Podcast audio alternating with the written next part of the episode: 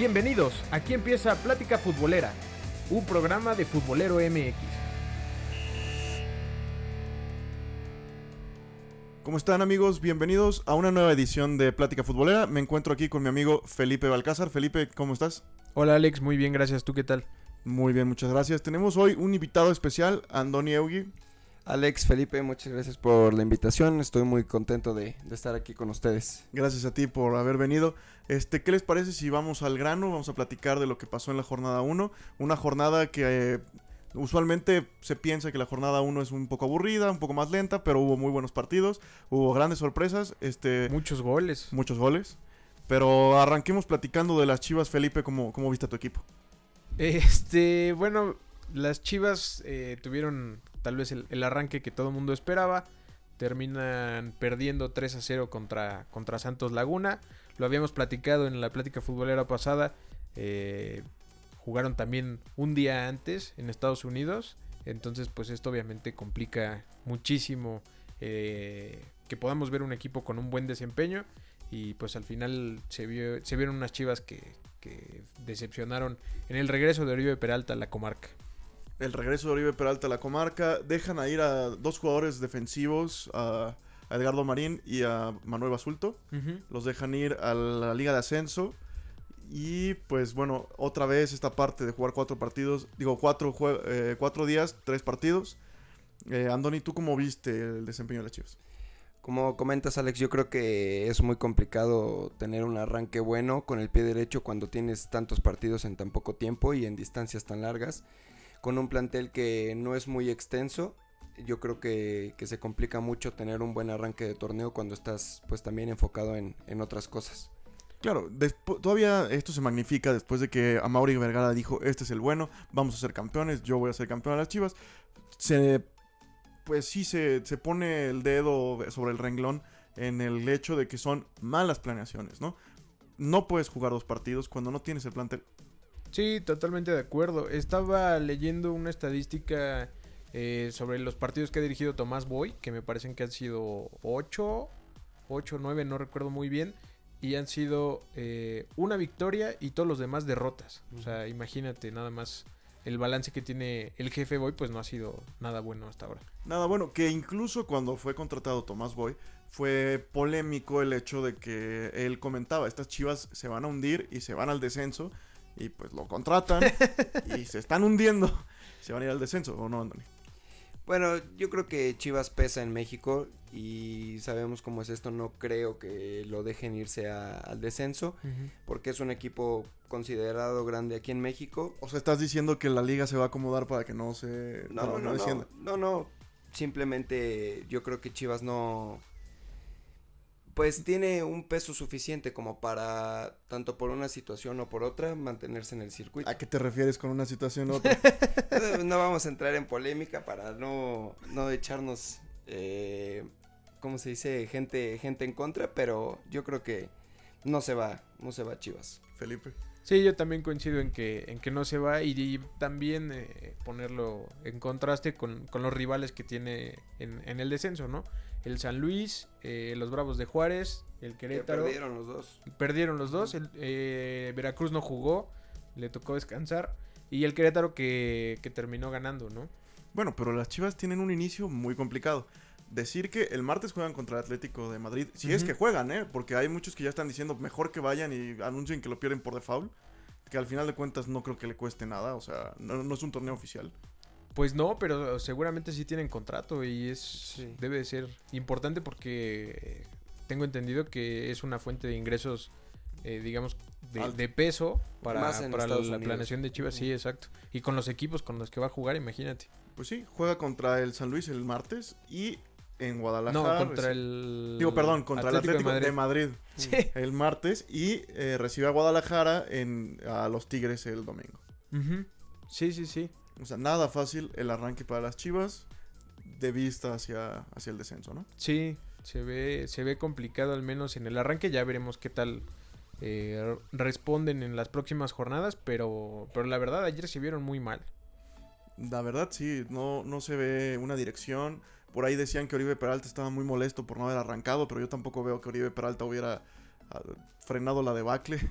Este, es muy complicado que un jugador tan veterano pueda ser nueva figura de un equipo que necesita a alguien que pues despegue. Sí tendrá liderazgo, pero no, no lo veo como un jugador a futuro, ¿no? ¿O tú cómo ves, Andani? Yo creo que se esperaba mucho más de Oribe. Yo, yo le tengo confianza a pesar de que ya es un jugador veterano. Yo creo que tiene experiencia y podría aportar algo a, Chivas. Al menos, si no hace goles, al menos la experiencia de poder ayudar a, a, los jóvenes, ya que Chivas depende mucho de ellos.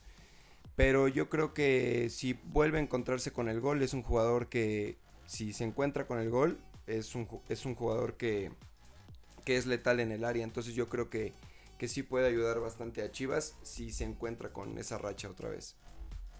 Puede ser. Sí, también, también creo que, puede ser así. Digo, en el América no era el máximo goleador, ni mucho menos, pero era un jugador que, cumplía y tenía una cuota goleadora que, pues todo suma, ¿no? y, bueno, también teniendo en cuenta que Alan Pulido es el delantero centro, que es un futbolista que te da seis goles al año, una cosa así, pues todo lo que, lo que sume es bienvenido, ¿no? Sí, sobre todo, yo creo que sobre todo te puede ayudar mucho a desarrollar a los jóvenes que aprendan de él y esa parte de liderazgo que creo que le faltaba a las Chivas, ¿no? Alguien que de verdad diera un golpe sobre la mesa y vamos todos en conjunto, vamos a, a, trabajar en favor del equipo, ¿no? Sí, creo que coincido ampliamente contigo. Pues vamos a invitar a nuestros amigos que nos dejen un comentario para que nos platiquen ellos cómo ven a las Chivas y si de verdad van a cumplir el augurio de que van a ser el peor equipo de la temporada. Pero mientras vamos a pasar rápido con, este, los partidos del viernes. Puebla recibe a Tijuana perdiendo 3-1. Y Atlas le dio la bienvenida a Ciudad Juárez al máximo circuito. Le ganó 1-0. ¿Cómo vieron los partidos del viernes? Eh, pues el Tijuana cumplidor, ¿eh? La verdad yo veía un poco complicado, sobre todo después de la salida de, de Bow y demás, eh, que pues no sabía cómo podían arrancar y terminan haciendo un buen papel, metiendo tres goles y de visitante, lo cual pues, pues siempre será bueno, ¿no? Siempre es bueno. Yo creo que fue un partido muy bueno, eh, arrancó muy bien la, jornada 1. Este, un partido de ida y vuelta que ambos equipos tuvieron eh, bastantes oportunidades.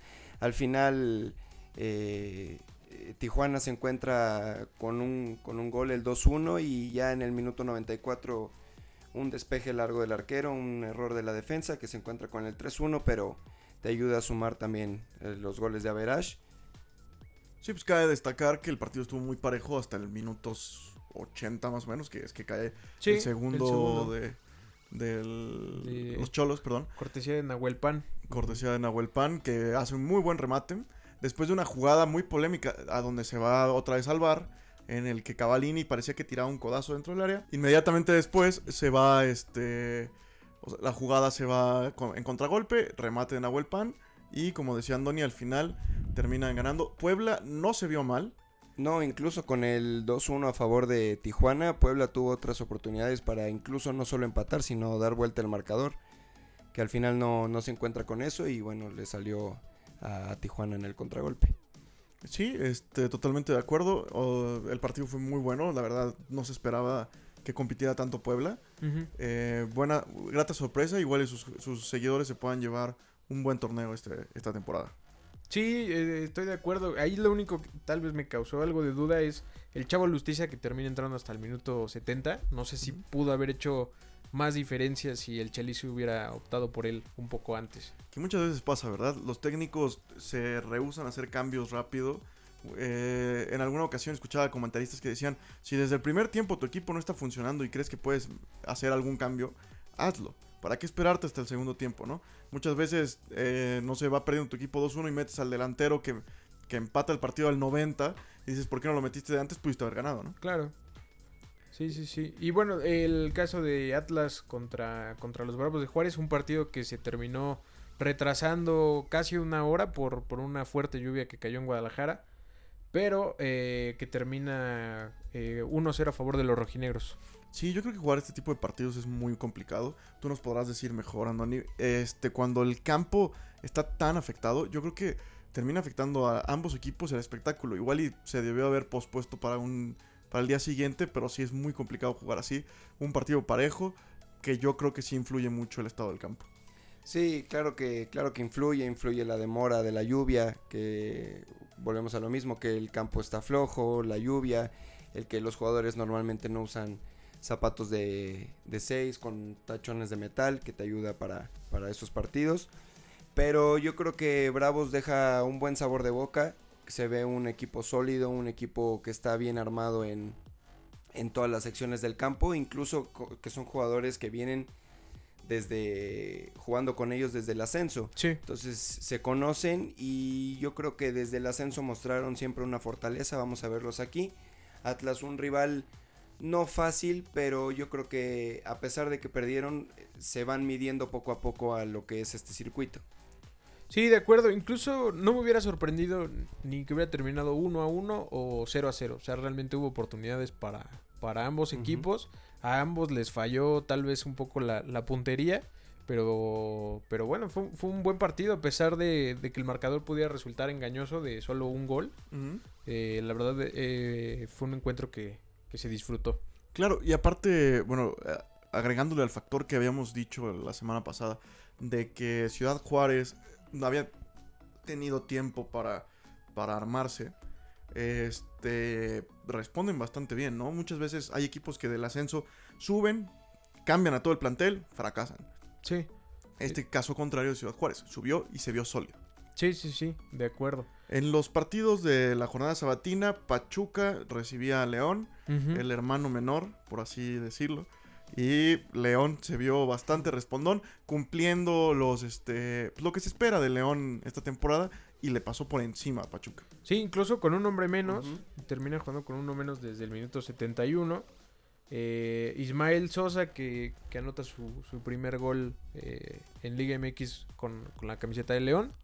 Y le anularon uno. Le anularon uno también, que me parece erróneamente.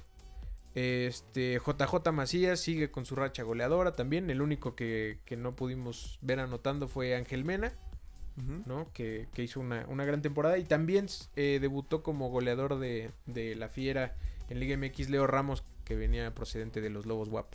Entonces, funcionan bastante bien la combinación entre su, su base y los jugadores que llegan a, sumar al equipo.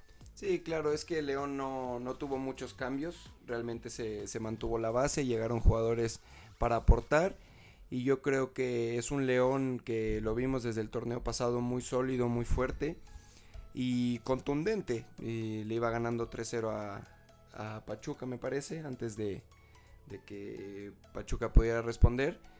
Pero pues no es sorpresa León, como digo, desde el torneo pasado se ve muy fuerte, se ve muy sólido y los refuerzos nada más llegaron a eso, a reforzar. Con todo y que León sufrió una expulsión. Sí, este, y justo eso, o sea, terminan anotando goles Sosa, JJ eh, y, Leo Ramos, entonces le, funcionaron perfecto eh, las nuevas adiciones a, a Nacho Ambriz, ¿no? Perfectamente. Y otro de los que recién llegaba al máximo circuito, el Atlético de San Luis, que es un proyecto futuro, que se ve muy fuerte, que se ve muy bien planeado por parte del Atlético de Madrid, pierde 2 a 0 de, local contra Pumas. Sí, pierde y, a pesar de que Pumas en el primer tiempo realmente se vio muy mal.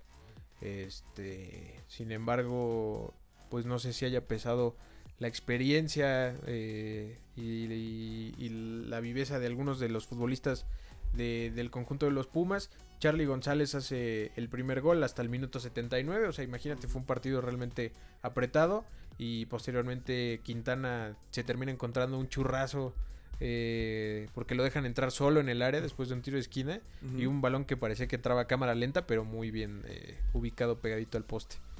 ¿Tú cómo, cómo ves este ¿Cómo te llamas? Andoni. Este, eh, ¿Cómo lo ves? ¿Cómo, ¿Cómo ves el proyecto del Atleti? ¿Cómo ves al proyecto de Pumas? Que, cuál, ¿Cuál fue el que sobresalió en este partido? Bueno, yo creo que el tener un gerenciamiento de un equipo grande como es el Atlético de Madrid siempre ayuda porque te, da otras, otras herramientas, otra, otra forma de, de manejar eh, toda la institución, todo el equipo y como, como comenta Felipe, desde el primer tiempo incluso San Luis tuvo más, más oportunidades que, Pumas, pero al final pues gana el equipo que la mete. Sí. Y, y pues Pumas fue lo que hizo. Eh, se encuentra con un gol en el minuto 79, como dices, y, de ahí ya es muy difícil sacar un marcador a, a esos minutos. Sí, ya, ya, era muy complicado realmente darle la vuelta a, algo así. Oye, y pasamos eh, para cerrar este primer bloque a, al partido de América contra Rayados, que como todo mundo esperaba eh, iba a ser el duelo de la jornada. Y terminó cumpliendo muchos goles. Eh, y el América empieza con, el pie derecho ganándole en un lapso de una semana a los dos regios, ¿no? Sí, hombre, y rompiéndome la quiniela totalmente. Eh, polémico el partido, ¿no? Sí. como siempre con el América hay situaciones. Por ahí Hernán Cristante eh, cuando fue el director técnico del Toluca, decía que muchas veces el VAR pareciera que es más para ayudar a los equipos grandes que realmente para dar justicia. Hay un penal muy claro sobre Funes Nori cuando iban empatados que no se marca. Entonces, este, pues, bueno, digo, el, el, América se armó muy bien, tiene un equipo muy, muy amplio, pero pues sí, ese tipo de situaciones son las que te dejan pensando pues qué, es lo que pasa en la liga, ¿no?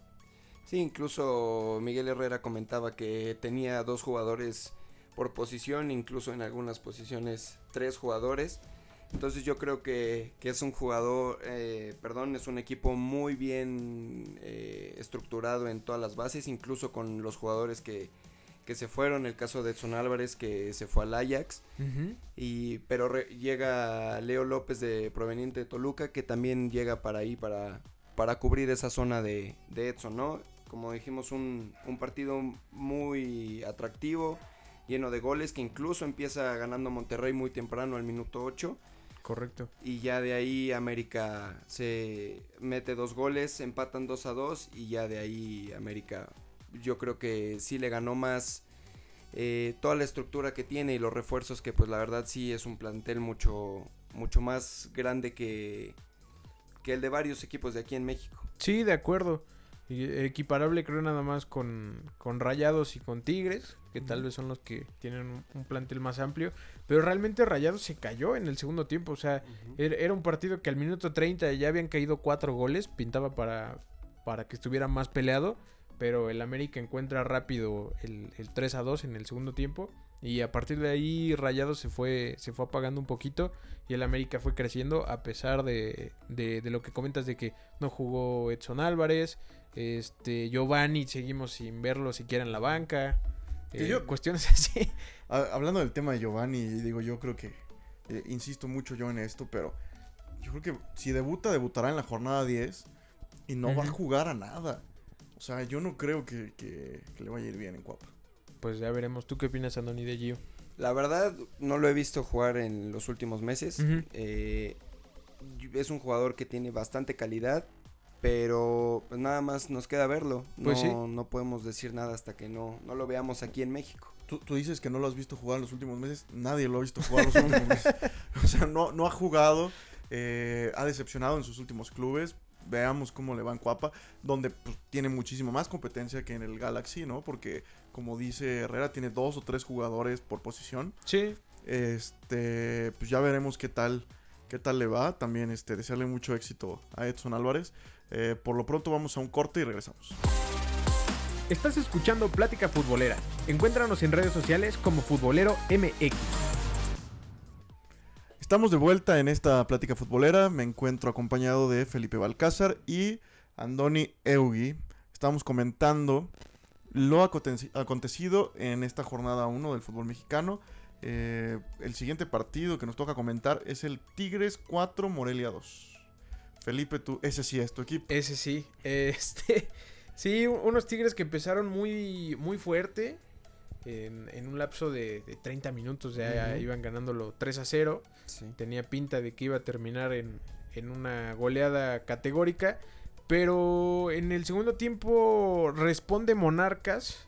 Eh, Hizo dos cambios, de hecho, en el minuto 46. Sí, y, en el primer minuto el Quick Mendoza eh, anota el, el descuento para, para Morelia.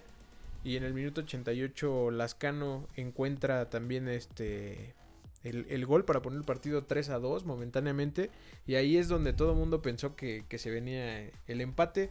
Si bien la temporada pasada era al revés, que todos le empataban al Morelia, parecía que ahora iba a empezar empatando ellos. Con el papel invertido, pero Javier Aquino estaba, estaba encendido en, ese encuentro porque termina siendo eh, dos muy buenos goles y al final Tigres venció venció 4 a 2. Fíjate, curioso, los primeros tres goles de Tigres, la asistencia fue de Luis Quiñones y posteriormente salió lesionado. Entonces, tal vez eso haya influido mucho en, el funcionamiento de Tigres. Puede ser, ¿eh? puede ser. Este Tigres es este equipo que, que según la pretemporada, con lo que vimos contra el América en el campeón de campeones, dejaba mucha incertidumbre, ¿no? De qué Tigres íbamos a ver en esta primera jornada. Y creo que nos dejó claro que es un equipo muy fuerte que puede jugar a golear o a mantener los resultados, ¿no? Sí, claro, Tigres siempre se ha mantenido así, la verdad desde que está el Tuca ha encontrado el equilibrio tanto defensivo como a la hora de atacar. Y bueno, yo creo que, es un equipo muy sólido, que igual se le, se le complica un poco el partido con Morelia, porque Morelia encuentra este famoso gol de vestidor empezando el segundo tiempo, a pesar de que ya después no pudo tener el, un, segundo gol hasta el minuto 88 que ya te hace ver que el famoso gol de vestidor no, no te ayuda tanto cuando no puedes encontrar eh, pues un segundo gol eh, rápido. Rápido. Claro, y, y, como dice Felipe, o sea, sigue siendo un marcador un tanto cuanto engañoso. Porque si ves las estadísticas del partido, Tigres tuvo el 65% de la posesión, ¿no? Sí. 18 eh, remates en contra de 8 de, Morelia, 7 remates al arco de Tigres y 3 remates de Morelia. O sea, Morelia fue muy contundente, pero para un marcador, entre comillas, parejo, 4-2. Sí. Eh, no, no podemos, no, no se vio así realmente partido, ¿no? No, de hecho, eh, no estoy muy seguro, pero creo que fue el, segundo gol de, Monarcas. Eh, termina siendo un error ahí de, de Nahuel que, que choca con, uno de sus defensas y le terminan arrebatando la pelota y pues entra el futbolista de Monarcas eh, prácticamente solo. Otra el, el, remate. Fíjate que no tanto nahuelada, pero porque hemos visto otras. Sí. que sí de verdad eh, entran con ese calificativo, pero pero bueno, digo, finalmente son cosas que, que pasan y para fortuna de Tigres pues le salió a pesar de, de ciertos errores que tuvo durante el partido. Sí, que habría sido muy duro, un golpe muy duro incluso para los jugadores el hecho de haber dominado todo el partido y terminar empatándolo 3-3, ¿no? Sí, sí, completamente de acuerdo. Igual el, primer gol de Tigres, el que metió el Chaca, fue un golazo, ¿eh? Qué bárbaro. Ese cuate sí, cuando se anima a pegarle, generalmente le sale bien. Rara vez lo hace, pero, pero cuando se anima suele tener fortuna. Oye, y en el otro juego, Necaxa Cruz Azul, el único que terminó sin goles, pero los dos dejaron ir oportunidades importantes porque a los dos les, marcaron un penal y, y pues lo fallaron. sí, hombre, increíble, ¿no? Era también uno de los partidos que, señalábamos como, como posible partido de la jornada. Bueno, no tanto partido de la jornada, pero muy entretenido, ¿no? Sobre todo con el antecedente de que Cruz Azul venía de, de haber goleado al Necaxa. 4-0. 4-0, para ver si, si veíamos un partido un poco más parejo, un poco más... Y el Cruz Azul, que el, podcast pasado dijo Iñaki que, este, que lo veía ya como este año del Cruz Azul, termina otra vez aumentando las dudas, ¿no? Claro, engañoso por lo que comentabas, por ejemplo, con el partido de Tigres. Cruz Azul termina teniendo el 66% de la posesión, el doble de tiros a gol. Eh, y bueno, al final Cruz Azul sufre esto varios torneos atrás, que es el gol, ¿no? No, no, ha terminado de encontrar eh, ni al delantero que le haga los goles, ni la contundencia de hacer goles eh, partido tras partido, incluso teniendo la oportunidad de teniendo un penal, ¿no? Sí, sí, eh, bueno, el penal de, de Cruz lo termina fallando Milton Caraglio y posteriormente lo metió Edgar Méndez, aunque terminó siendo anulado porque en la revisión del VAR eh, señalaron que se había, había invadido el área antes de, del cobro, ¿no? Sí. Que, que por lo que veo no se ha aplicado la regla de que penal parado, penal no, no, no. finalizado, ¿no? O no, no, que, que, todavía no estaba muy establecido esa regla. Lo que sí se vio en esta jornada fue que ya salen saque de meta desde dentro de la del área y los jugadores ya son obligados a salir por la banda más cercana que tienen, ¿no? Sí, igual el, el hecho de la, la barrera, que ya no pueden estar juntos eh, Sí. de, de- de ambos equipos. Y, y bueno, también recordar el, el penal que falló el Necaxa. Iba a ser una genialidad de gol, ¿eh? Porque Salas se encarrera y hace toda la finta de, de que lo va a cobrar hacia su lado derecho. Incluso Jesús Corona ya había dado el paso, dejando el, el otro lado completamente solo y la terminó volando, ¿no? Era hasta pegarle suavecito y, y ese balón entraba, pero bueno. Se engañó hasta él solo. Sí, sí, sí, se fue con la finta él mismo. Y el otro partido de la, de la jornada, Ah, bueno, ahora ya sí, vamos a hablar de tu equipo. jornada dominical, Santos, Guadalajara. No. el Toluca recibía a los Gallos Blancos del Querétaro, un partido que Que salieron gallos. que salieron gallos, Sí. sí. este, se veía, pues entre comillas, fácil para el Toluca para tener un buen arranque del torneo, ¿no? Querétaro que batalló muchísimo la temporada pasada y Querétaro le termina pegando un pequeño baile al Toluca, ¿no? Sí, sí, un, un- un verdadero baile, creo. Parece que el equipo de los gallos ha, entendido mejor cómo funciona el esquema de, de Bucetich. Y la verdad es que sí dominaron el partido, me atrevo a decir yo, contra el Toluca. Sí, que, si tú ves las estadísticas igual y, no suena tanto como un baile, ¿no? O sea, digo, siempre ver el partido es muy distinto a cómo funcionó, pero Toluca tuvo 16 remates, mientras que el Querétaro tuvo 17. La diferencia es que de esos, Toluca tuvo un remate al arco y el Querétaro 9. O sea, en la posesión fue 55-45. Se- Suena muy parejo, pero el Toluca, la mayor parte del tiempo que tuvo el balón fue dentro de su terreno. Sí, la verdad, por ejemplo, primero hablando de Querétaro, bueno, encuentra ahora sí más o menos lo que comenta Felipe, el, el- lo que quiere Bucetich, ¿no? Encontrar un equipo equilibrado que defienda bien, pero que tenga ese repliegue rápido para poder atacar. Y al final, bueno, el segundo gol ya cuando Toluca estaba un poco más desarmado por la expulsión de, de Salinas, Salinas. que la verdad una expulsión muy tonta. Muy eh, se encuentra con un contragolpe eh, desde su área, entonces tiene esa, ese equilibrio de una muy buena defensa y un despliegue rápido para, para encontrar pues el contragolpe y sorprender al rival, ¿no? Que yo creo que, que con Ake Loba, ¿no? Que ya estaba desde la temporada pasada. Sí, Y este, los nuevos refuerzos que llegan, el, el, el que hace el gol, el que llega de, de Tijuana. Este, y el número 10 también que, que llega de, de Santos, me parece. del Atlas. Del Atlas, del Atlas. Este, se vio muy bien, con muchísima velocidad. Dejó viendo muy mal a la defensa. Ake Loba les hizo lo que quiso. 21 años tiene Akeloba. 21 años. Hubo una jugada en el primer tiempo que Talavera tapa también de forma brillante. En la que de recepción tira el taconazo y se queda solo en medio de dos defensas. Hace esa recepción. El Querétaro que pues augura una muy buena temporada. El Toluca parece que tendrá otra temporada muy larga. Hoy debutó Mar Arellano con el Querétaro también. Sí entró en los últimos minutos Su regreso a la bombonera. su regreso. No le había tocado ver el estadio nuevo, fíjate. No, no, no. Y también Jair Pereira jugó. Jair Pereira que jugó muy bien, ¿eh? Muy bien ahí, sólido en la defensa. Y mira las, las cosas que pasan, ¿no? Pereira dando muy buen papel defensivo y en contraparte las Chivas dando un muy mal papel No, y no solo las Chivas, la verdad también en el partido Toluca-Querétaro, la verdad Toluca eh, sufrió mucho en la parte defensiva, se veía un, un desorden desde la zona defensiva hasta el medio campo, que incluso los jugadores estaban, los delanteros estaban muy solos, Canelo tenía que pasar media cancha para agarrar un balón y al frente ya tenía 60 metros para recorrer que igual sorprende que hayan, por ejemplo, puesto a Ríos de defensa cuando toda su vida ha jugado de contención. Y yo creo que ahí eh, la Volpe se aferra a hacer su línea de 5 cuando no tiene centrales ahorita.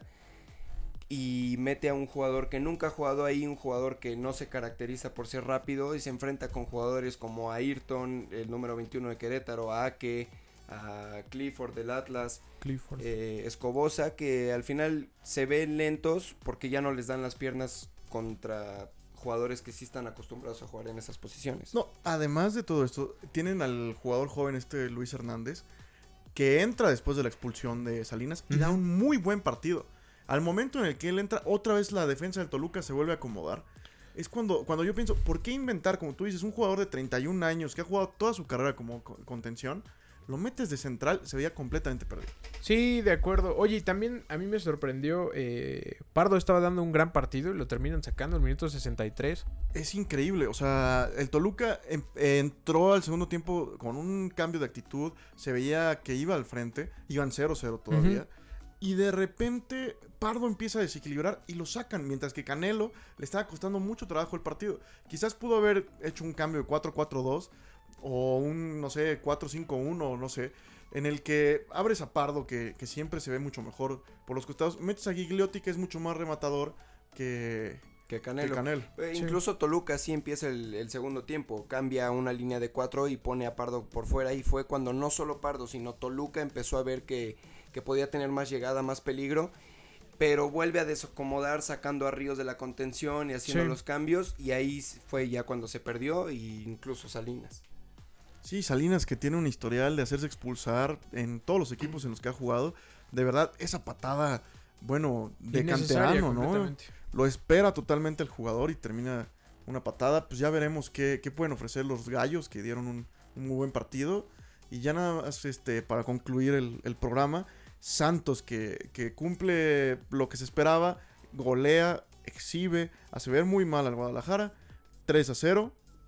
Y El una Guadalajara. sorpresa de igual manera. No, no, Una no. sorpresa. No, no, la verdad no, no sorprende. Santos es un equipo que ha, ha hecho muy bien las cosas eh, desde hace ya mucho tiempo.